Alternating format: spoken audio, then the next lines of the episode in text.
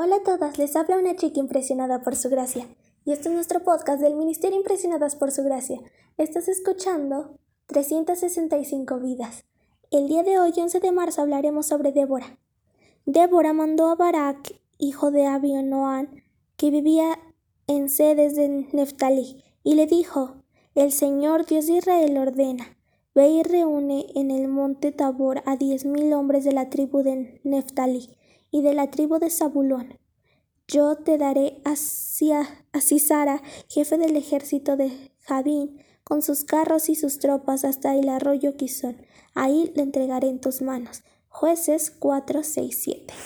En el casi eterno sub y baja espiritual del pueblo de Israel, lamentablemente más baja que sube, llegó el momento de la entrada en escena de algunos personajes que se hicieron famosos, entre ellos Dos que sobresalen.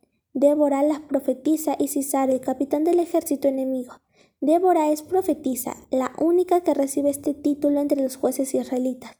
Hasta la llegada de Samuel, Barak, el rey tiene muy en claro que la presencia de esta mujer es garantía de victoria delante del ejército más y mejor organizado de la región.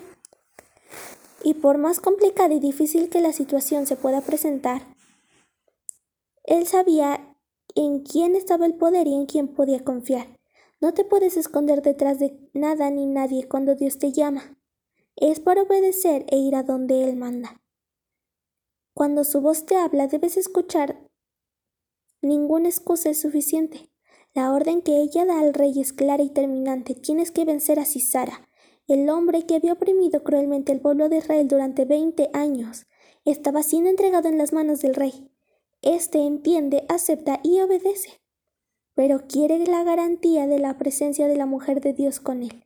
Ella va, llegan juntos a sedes, reúnen a los diez mil de las tribus de Zabulón y Neftalí. En el momento en el que deben de atacar, Débora no se queda en la comodidad y la seguridad de los cuarteles. Acompaña al rey y al ejército del pueblo de Dios. Líderes que de verdad no se quedan detrás de un escritor imaginando cómo será la lucha y el campo de batalla.